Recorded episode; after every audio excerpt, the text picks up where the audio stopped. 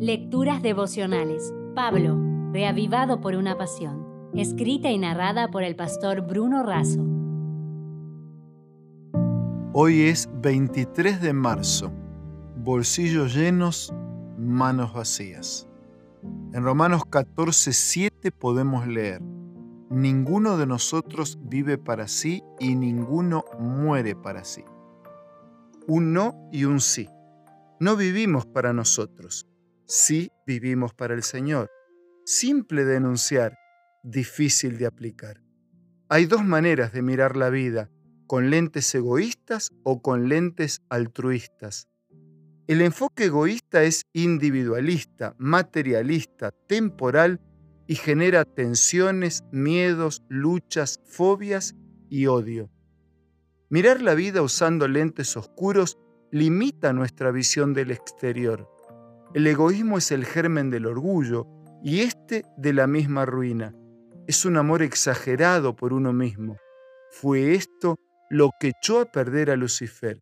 El sentimiento del superhombre no lleva ni a servir ni a ayudar al prójimo. En contraste, Cristo usó otros lentes, unos bien claros, con una mirada que prioriza al otro. Por eso manifestó que el que pierde la vida por su causa es el que la gana. El altruismo es procurar el bien del otro de manera desinteresada, incluso en contra del bien propio.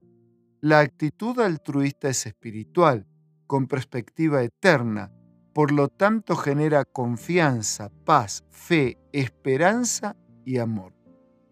Otros proponen un camino intermedio, algo así como un altruismo egoísta, se basan en la premisa de que el mandamiento divino amarás a tu prójimo es imposible de cumplir. Cambian la frase amar al prójimo por la frase ganar el amor del prójimo. Esto en el fondo es un altruismo interesado, con el egoísmo camuflado. En esencia es puro egoísmo. Y esto no sirve ni para el que lo ofrece ni para el que lo recibe. No cambia el corazón, solo la conducta exterior funciona intermitentemente y a la larga no permanece. Pablo afirma que nadie vive para sí.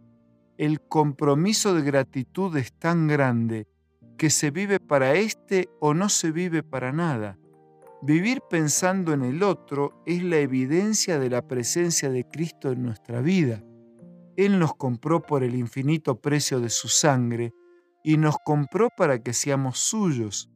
Sea que vivamos o que muramos, somos del Señor. No es en aspectos aislados o intermitentes. El propósito de la existencia es no vivir para nosotros y vivir por el Señor y para Él.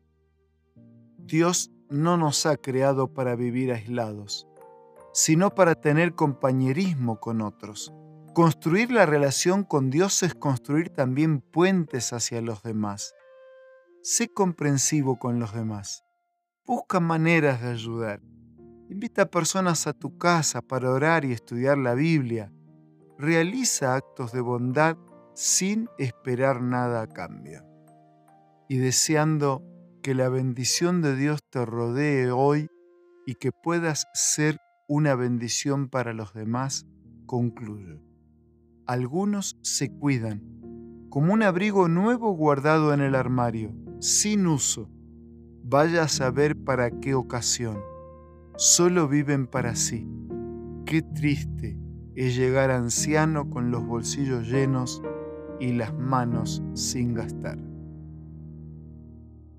Si desea obtener más materiales como este, ingrese a editorialaces.com.